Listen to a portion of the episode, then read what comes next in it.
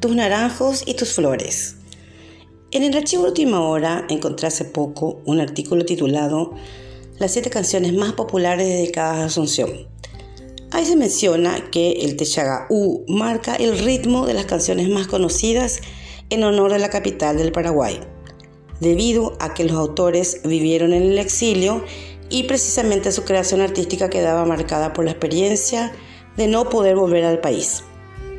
Desde acá adentro también se extraña aquella visión de barrios con aroma a flores de naranjo y jazmines en flor.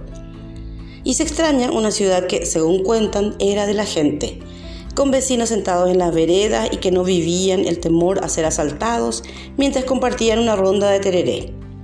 Claro que aquella Asunción probablemente tenía menos gente y tenía sobre todo una dimensión más humana, menos cemento y más verde. Una ciudad que tenía el lujo de patios baldíos donde los niños se juntaban a jugar fútbol, no como la, la, de ahora, con baldíos llenos de niños abandonados, adictos a todo y expuestos a todo tipo de peligros. Niños, por cierto, de los cuales nadie se hace responsable. Cuentan los ancianos que hubo antes una asunción en la que los niños jugaban en la calle, supongo que con calle de tierra, y sin autos. Eso era posible. Ahora el tráfico de vehículos es uno de los grandes peligros para la vida de la gente. Con el pensamiento de que el asfalto es progreso, se cubrieron los empedrados, que al menos drenaban mejor el agua de lluvia. Y gracias a tanto asfalto tenemos caudalosos raudales, otro de los peligros de la ciudad. La normalidad nuestra son las calles repletas de autos y más autos, motos y más motos, un transporte público nefasto, caos y kilométricos embotellamientos, contaminación, pérdida de tiempo y de paciencia. Sin mencionar la infame organización territorial que obliga a los asuncenos a sostener una municipalidad llena de funcionarios que nunca nos proveen servicios eficientes y a nivel urbano a mantener una infraestructura vetusta, caduca y anticuada, utilizada a diario por millones que no viven en Asunción, porque Asunción se está convirtiendo en una ciudad fantasma.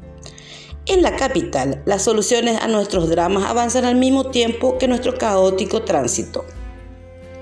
Las obras, si llegan hasta el final, nunca resuelven los verdaderos problemas, ni satisfacen las verdaderas necesidades.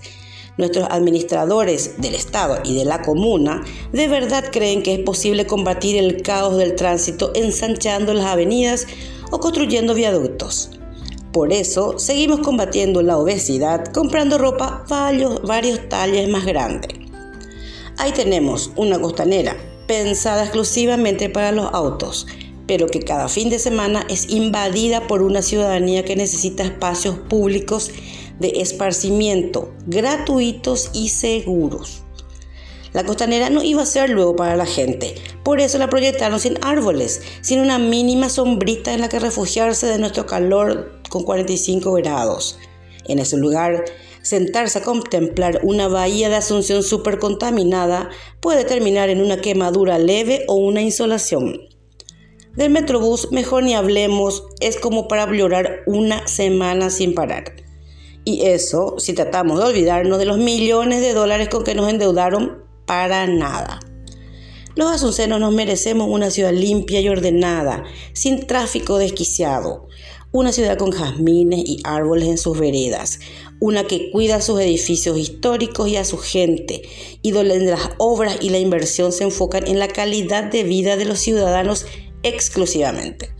Pero esos deseos suenan tan ingenuos como la idea de los naranjos y las flores de las canciones, o como esperar que algún candidato dedique al menos un minuto de su campaña a pensar en cómo mejorar la vida de los asuncenos.